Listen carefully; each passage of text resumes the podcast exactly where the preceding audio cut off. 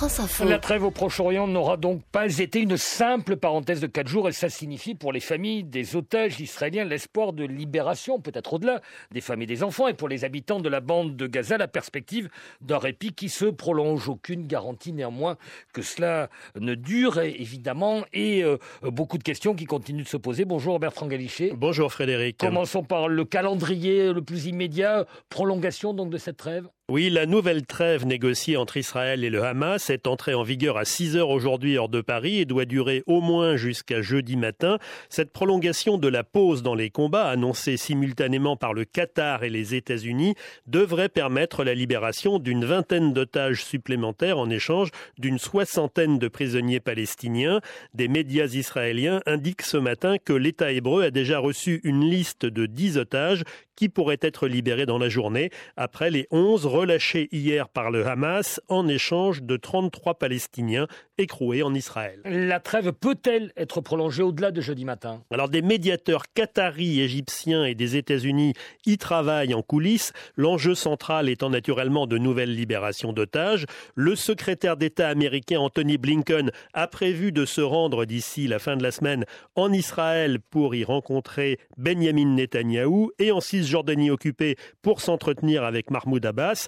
La semaine dernière, le cabinet de sécurité israélien avait approuvé une trêve limitée à 10 jours à compter de la première libération d'otages. Ce conseil restreint qui réunit les ministres concernés par la guerre avec le Hamas avait acté le principe d'un échange pendant cette période d'une centaine d'otages israéliens vivants retenus à Gaza contre 300 prisonniers palestiniens. Ce plan est découpé en deux phases, une première de 4 jours qui vient donc de s'achever et une seconde au cours de laquelle chaque libération de 10 otages permettra une pause supplémentaire dans les combats pour 24 heures. Il faut dire, Bertrand, que la prolongation de la trêve divise les Israéliens.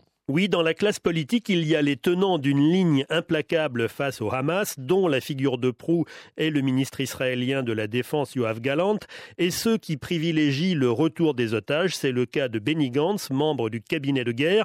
Il estime que le retour des otages aidera Israël à gagner en lui donnant plus de marge de manœuvre. Point de vue que partage le patron du Mossad, David Barnea, chargé de la question des otages israéliens. Benjamin Netanyahou, toujours très politique, évite de prendre prendre une position tranchée, sachant qu'une majorité d'Israéliens souhaitent avant tout le retour des personnes kidnappées, mais que l'électorat du Premier ministre est hostile à toute concession envers le Hamas. Dernier élément de cette équation, le Shin Bet, le service de sécurité intérieure, met à profit cette trêve pour interroger les membres du Hamas arrêtés le 7 octobre et obtenir des renseignements, même si la situation à Gaza, on le sait, a beaucoup changé sur place depuis cette date. Bertrand Galichet de la rédaction internationale de France Info et deux experts sont en ligne à présent avec nous et je les en remercie. Bonjour Pierre Razou. Bonjour. Euh, directeur académique de la Fondation Méditerranée d'études stratégiques. Votre livre, Tsahal, Nouvelle histoire de l'armée israélienne, est publié chez Perrin. Bonjour à vous aussi, Alain Diekov. Bonjour. Directeur du CERI, euh, Centre de Sciences Po, auteur de Israël-Palestine, une guerre sans fin aux éditions euh, Armand Collin. Y a-t-il, Pierre Razou, euh, sur le plan militaire, que ce soit côté israélien ou du côté du Hamas, un intérêt à une trêve, souffler un peu, obtenir de, de nouveaux renseignements? Ben, L'intérêt, il est surtout du côté du Hamas, mmh. hein, parce que la, la, trêve, lui, est très favorable, parce qu'elle permet aux combattants du Hamas de se reposer, de se réorganiser, de, de bouger euh, pour renforcer euh, probablement des endroits qui étaient, euh, qui étaient plus faibles ces derniers temps. Donc en fait, l'un dans l'autre, le Hamas a tout intérêt à faire durer cette trêve, d'autant plus que sur le plan politique et médiatique, elle lui est favorable, parce que le Hamas apparaît ainsi comme incontournable dans la phase de négociation post-cessez-le-feu, donc post-conflit, et pourra ou pourrait prétendre à, à, jouer un rôle dans les élections palestiniennes une fois que Mahmoud Abbas euh, sera euh, démis euh, ou, quittera lui, de lui-même ses fonctions. Pour Tsahal, cette trêve, elle a, dire qu'elle permet aux combattants de se ressourcer un petit peu aussi. Mmh. Elle permet aux, chefs d'unité de réorganiser leur dispositif en vue éventuellement d'une deuxième phase de, combat. Elle leur permet surtout d'obtenir aussi du renseignement, mmh. même si les drones ne sont pas autorisés à voler dans le cadre de la trêve. Il y a des tas d'autres moyens pour obtenir du renseignement. Mais fondamentalement, euh, le, souci majeur pour Israël, c'est que si, à l'issue d'une trêve qui se prolonge d'un certain nombre de jours, Israël reprenait les combats, ce serait vécu comme probablement, enfin ça affaiblirait hmm. l'image d'Israël sur la scène internationale. Évidemment, on va évoquer ça, la reprise de combat, euh, dans quelles conditions. Euh, restons sur euh, le moment, Alain Diekov, politiquement, Benjamin Netanyahou, le gouvernement israélien, ne pouvait pas dire on arrête comme ça? Oui, non, ça c'est tout à fait certain hmm. que le gouvernement israélien ne pouvait pas ne pas poursuivre, je dirais, la trêve tant qu'en effet euh, il reste un nombre aussi important d'otages euh, retenus par le, par le Hamas. Ça n'aurait évidemment pas du tout été euh, compris par l'opinion publique. Donc je, je, dirais que c'est assez logique. Bon, on a vu que la mise en place de, de, de, tout ce dispositif n'a pas été facile. Il y a eu mm. des retards par moment au début dans les libérations, mais bon, maintenant les choses sont un peu plus rodées et, je dirais que c'est assez logique que, que, finalement on continue à aller de, de l'avant euh, malgré l'opposition euh, finalement d'un groupe très minoritaire au sein du gouvernement mm. euh, qui, est le parti d'extrême droite. Et en même temps, l'Indikoff, est-ce que ça n'affaiblit pas l'argument qu'on entend hein, de la part d'officiels de, de, israéliens depuis des jours? Ce sont les bombardements qui permettent de les libérations. Plus les libérations se font au jour le jour, moins cette théorie-là peut être répandue?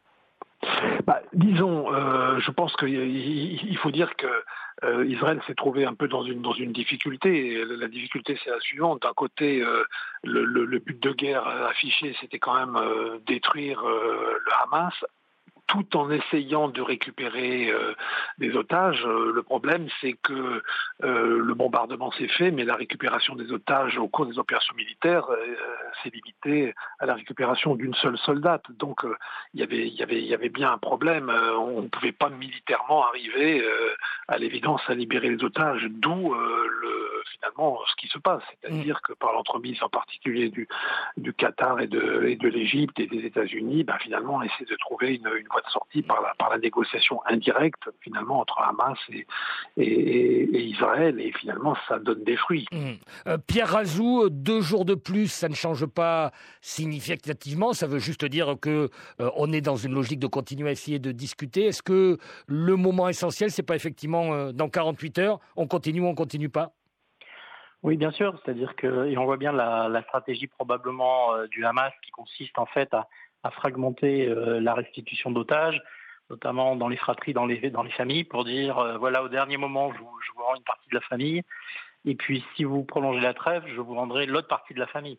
Donc le but étant pour le Hamas, clairement, de gagner du temps, de gagner des jours, de gagner des jours. Euh, je disais tout à l'heure qu'il y avait eu la, il y, avait, il y a à la fois la guerre sur le champ de bataille qui pour le moment est, gelée en, mmh. en, trêve. Il y a la guerre dans les médias, mais de plus en plus il y a la bataille du narratif. C'est ce que disait aussi Alain Dikoff. Mmh. C'est-à-dire que chacun va vouloir dire, aussi bien les Israéliens que le Hamas, au fond, nous avons atteint nos objectifs. Donc à partir de ce moment-là, euh, nous pouvons en effet négocier et envisager euh, un cessez-le-feu. Mais je pense qu'on n'en est pas encore là. Oui, c'est ça. Ce mot-là, cessez-le-feu, à l'Indikoff, on, on, remarque bien qu'il n'est pas encore euh, prononcé, hein, ni même suggéré. Alain Dikoff, êtes-vous là Oui, le mot cessez-le-feu, on n'y est pas.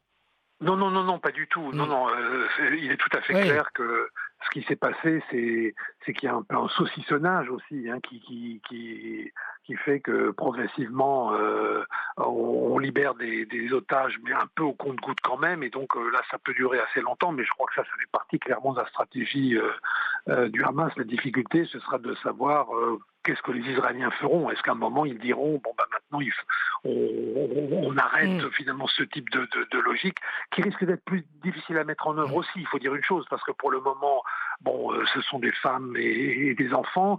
Ensuite passera la question des, des, hommes civils et ensuite in fine il y a, il y a la question des, militaires parce qu'il y a aussi des militaires qui ont été euh, pris comme otages euh, israéliens. Donc là, je pense que ce sera beaucoup plus compliqué de, de continuer sur le même mode. D'une certaine manière, est-ce que là, ce n'était pas les libérations les plus faciles, entre guillemets, mais enfin des critères humanitaires assez universels On poursuit la conversation après le fil info midi 20 et Virginie Lebrun. La hausse du prix du tabac est la mesure la plus efficace pour faire chuter sa consommation selon l'OMS. Fort de ce constat, le gouvernement annonce qu'un paquet de cigarettes coûtera 12 euros en 2025, 13 en 2026. Les espaces sans tabac vont être euh, également généralisés aux plages, parcs, aux abords des lieux publics, a expliqué le ministre de la Santé ce matin. Après l'expédition punitive xénophobe menée le week-end dernier à Romans-sur-Isère, Gérald Darmanin va proposer la dissolution du groupuscule Division Martel et de deux autres groupuscule. Cet après-midi à 15h, les députés observeront une minute de silence à l'ouverture des questions au gouvernement à l'Assemblée en mémoire de Thomas tué à Crépol il y a dix jours. Le Proche-Orient dans l'attente de nouvelles libérations d'otages israéliens et de prisonniers palestiniens. Les États-Unis annoncent de leur côté qu'ils vont envoyer en Égypte trois avions militaires chargés d'aide humanitaire. Le bout du tunnel pour la quarantaine d'ouvriers piégés depuis plus de deux semaines sous terre dans le nord de l'Inde. Les équipes de secours ont posé la dernière section du tuyau qui doit permettre de les libérer. Les Américains rendent hommage aujourd'hui à Rosaline Carter, ancienne première dame des États-Unis, décédée il y a une semaine à l'âge de 96 ans. Elle s'était distinguée tout au long de sa vie par son engagement pour la démocratie, les droits humains et les questions de santé. Une cérémonie est organisée à Atlanta. Et puis la Haute-Corse placée en vigilance orange pour des vents violents. Météo France s'attend dans la journée à des rafales à 150 km/h sur le Cap Corse, en Balagne et en région bastiaise. Et nous sommes toujours avec nos invités pour euh, évoquer cette prolongation de 48 heures au moins de la euh, trêve entre Israël et le Hamas, qui permet euh, également d'accentuer, d'accélérer un peu, de fluidifier en tout cas l'aide humanitaire. C'est toujours par l'Égypte que passe cette aide via le poste frontière de Rafah et de quelques camions quotidiens. On passe à quelques dizaines de camions d'aide humanitaire. Désormais, reportage Edouard Dropsy. Les moteurs des avions cargo tournent à l'aéroport d'Al Arish à 50 km de Rafah. Depuis le début de la guerre, l'aide internationale pour Gaza atterrit ici. Déjà en première ligne des négociations entre Israël et le Hamas, le Qatar est l'un des plus gros donateurs. Youssef Al-Mola est chercheur et humanitaire. Nous essayons d'augmenter notre aide autant que nous le pouvons. Comme vous le savez, la logistique est très difficile. Et pour faire entrer le matériel dans Gaza, c'est une très longue procédure. C'est pourquoi nous augmentons un peu notre aide et pas très rapidement. Sur la route qui mène au poste frontière de Rafah, des centaines de camions attendent sur des kilomètres. Alors qu'il en faudrait au moins 500 par jour, 200 y rentrent péniblement depuis le début de la trêve armé des chauffeurs et voit tout de même une amélioration. Hier, il y a eu 200 camions qui sont rentrés. Le mien est entré la veille, on était 150. Pour survivre, ils ont besoin de se nourrir, de boire, de se soigner. L'Égypte impute ces ralentissements aux procédures israéliennes. Selon le Caire, 30 minutes seraient suffisantes pour inspecter un seul camion. Aujourd'hui, ces inspections dureraient plus de 6 heures. Donc plus d'aide humanitaire, mais ça reste euh, toujours délicat, bien évidemment. Est-ce que euh, Pierre Razou, un enjeu là aussi des jours qui viennent, c'est pas de passer d'une logique euh, militaire à quelque chose de l'ordre d'un impératif humanitaire, ne pas mêler systématiquement les deux? Ah ben c'est clairement la, stratégie du Hamas et de tous ceux qui défendent le Hamas et qui soutiennent le Hamas, euh, notamment le Qatar. Euh, Pas celle des États-Unis ou des Européens Si aussi, bien sûr, mais euh, fondamentalement, la, je pense que les, les voisins, notamment l'Égypte, qui est évidemment très impliquée, et on comprend tout à fait, est dans une situation compliquée parce que l'Égypte ne veut surtout pas récupérer un million et demi ou deux millions de Gazaouis euh, dans le Sinaï, euh, qui ensuite irait en Égypte pour déstabiliser potentiellement euh, le régime du, général du maréchal Sissi, pardon. Et donc on voit bien qu'il y, a à la fois, bien entendu, la logique humanitaire qui, qui fait que tous les partis impliqués veulent accroître cette dette, et c'est normal. Et en même temps, une logique politique derrière qui consiste à dire oui, mais si finalement le Hamas gagne à la fin de, de ce nouveau conflit, euh, ça n'est pas ce que cherche, euh, bien entendu, ni Israël, ni même l'Égypte, ni même un certain nombre de pays arabes qui sont très hostiles euh, au Hamas. Hmm. Donc, dans les buts de guerre, si on regarde là l'Indigov côté israélien, il y avait éradiquer le Hamas.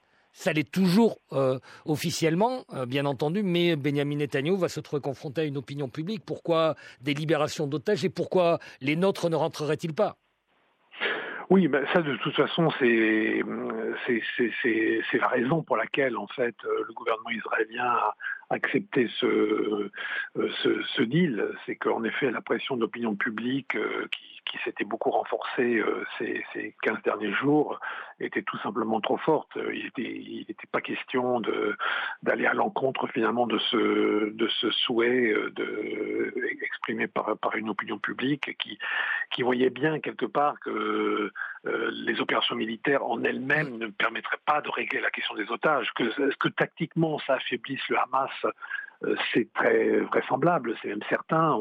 Il y, a eu des commandants de telle ou telle brigade qui ont été, qui ont été tués par, par Israël au cours de l'opération militaire, mais est-ce que ça suffit pour vraiment l'affaiblir euh, durablement comme organisation? Euh, Ça, ça reste à voir. En tous les cas, ce qui s'est passé très clairement, c'est qu'il y a finalement une déconnexion entre, entre les opérations militaires d'un côté et ensuite les, les, questions strictement humanitaires, qu'il s'agisse des otages ou en effet de, des, des, des, camions qui rentrent par le, par le sud Gaza. Et est-ce que les libérations d'otages permettent quand même à l'Indikoff, à Benjamin Netanyahu, que l'on sait très contesté politiquement, d'engranger quand même quelques bénéfices politiques? Ça, c'est assez difficile à dire parce que euh, il, est critiqué par une partie de, de, de, de, son extrême droite. Enfin, ça c'est très très clair, euh, qui considère que c'est pas la bonne, euh, que c'est pas la bonne tactique. Mmh. Mais il n'est pas non plus certain que ça lui sera vraiment crédité, mmh. même si pour le moment, ce qu'on a vu au niveau des, des premiers sondages, c'est vrai que quand même toute cette crise pour le moment, euh, globalement, elle profiterait quand même plutôt à, la droite, même si ça pourrait être, il pourrait y avoir un certain mm. recentrage euh, où quelqu'un comme Gans pourrait, pourrait en effet peut-être bien tirer les, les, barons du feu, mais globalement, c'est sûr que c'est quand même le résultat de tout ça, c'est que ceux qui étaient les plus à gauche sont quand même, sortent quand même très très affaiblis mm.